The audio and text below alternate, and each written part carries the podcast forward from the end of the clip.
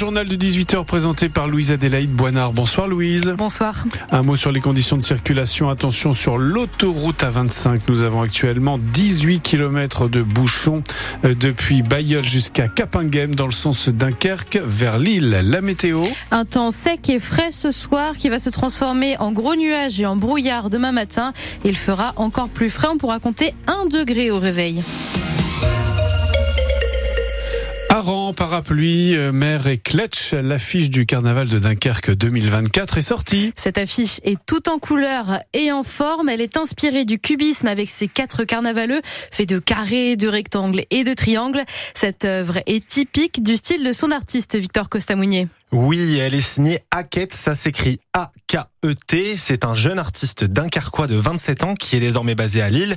Son style est singulier, c'est un mélange de street art et de cubisme. Et c'est précisément cette originalité qui lui a ouvert les portes du monde de l'art.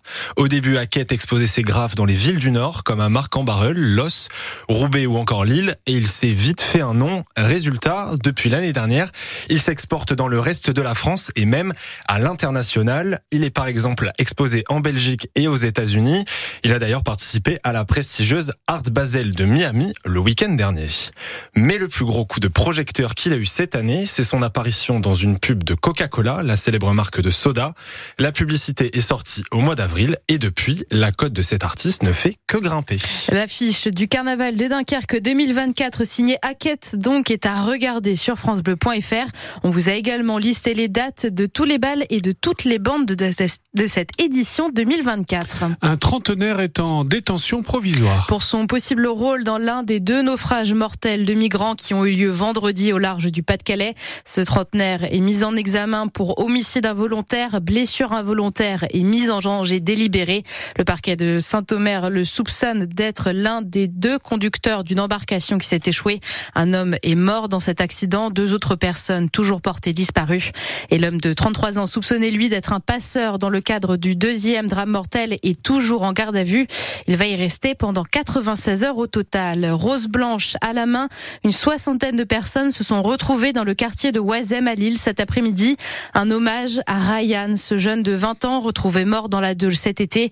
La famille du jeune homme était présente. Elle demande des réponses sur les circonstances de sa mort.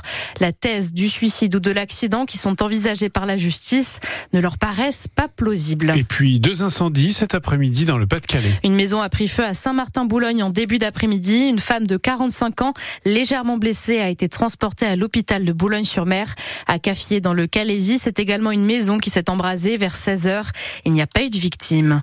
Un mois après le Pas-de-Calais, c'est désormais le département de la Charente-Maritime qui subit de fortes inondations. Le fleuve Charente a atteint son pic à Sainte cet après-midi.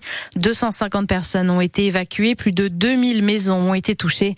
La décrue devrait commencer ce soir. Dès demain, les sages-femmes pourront pratiquer des avortements en France dans les établissements de santé. Le décret leur autorisant à pratiquer ce geste médical vient d'être publié au journal officiel. Le ministre de la Santé, Aurélien Rousseau, se réjouit d'une avancée concrète et d'un droit qui protège les femmes au quotidien. Près de 19 000 IVG ont été recensés dans les Hauts-de-France l'année dernière. France Bleu Nord, 18h passées de 3 minutes. Les Lillois sont nerveux pour leur rencontre de ce soir. Il y a de quoi l'être. Ils reçoivent le PSG qui les a battus 7 à 1 en été 2022.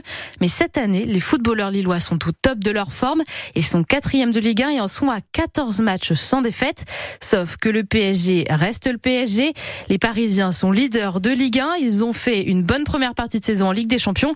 Et surtout, ils sont de plus en plus collectifs sur le terrain depuis le départ des stars comme Neymar et Messi. Et c'est bien ça qui inquiète l'entraîneur lillois Paolo Fonseca. Ils jouent plus comme équipe, sont plus collectifs défensivement et offensivement. Je pense que c'est vrai que cette année, euh, ils n'ont pas de, de, de, de, joueurs comme Neymar ou, Messi, mais ils ont Dembélé, ils ont beaucoup de joueurs qui sont plus collectifs, mais sont aussi très très forts individuellement. Le problème est que nous, nous pouvons préparer, mais contre Mbappé, nous, ne savons pas comment les, choses vont se passer. Imprévisible, euh, Mbappé. C'est clair pour, pour moi que collectivement, ils sont plus forts.